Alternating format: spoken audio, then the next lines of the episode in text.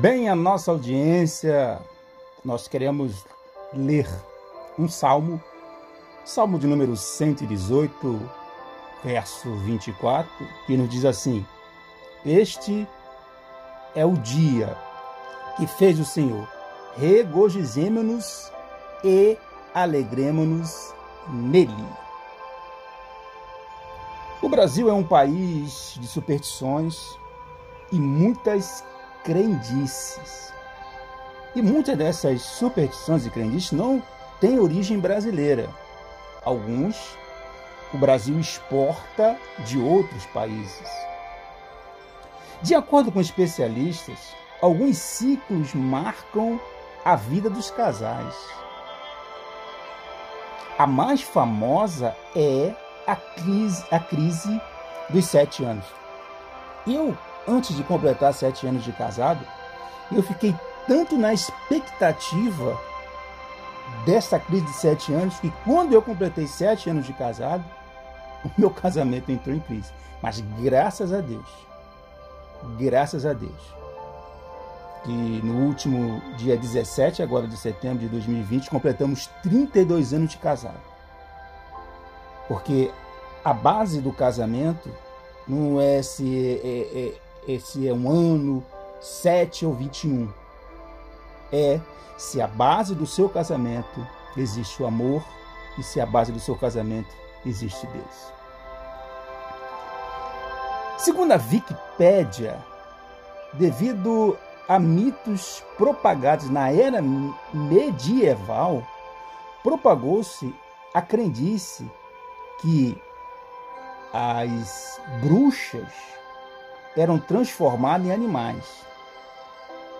E por isso, o, é, boa parte do Ocidente existe um mito que diz que cruzar com um gato preto é sinal de mau agouro. Por quê?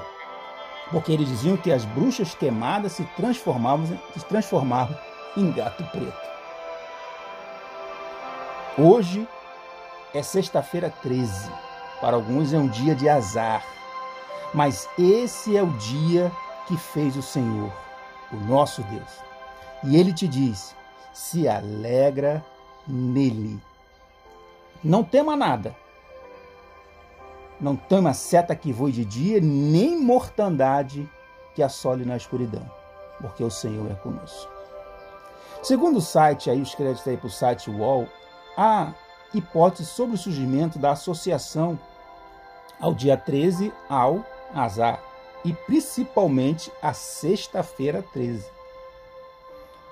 É, eu não vou me prender a mitologia, a histórias, porque não vão, isso não vai trazer edificação para vocês. Por exemplo, dizem que, que, que Caim matou Abel numa sexta-feira, entendeu? É que o, o, o fruto foi comido também numa sexta-feira. Então existe essas crendices, né? até que é, é, é, por Jesus também ser crucificado numa sexta-feira. Mas eu não vou me prender.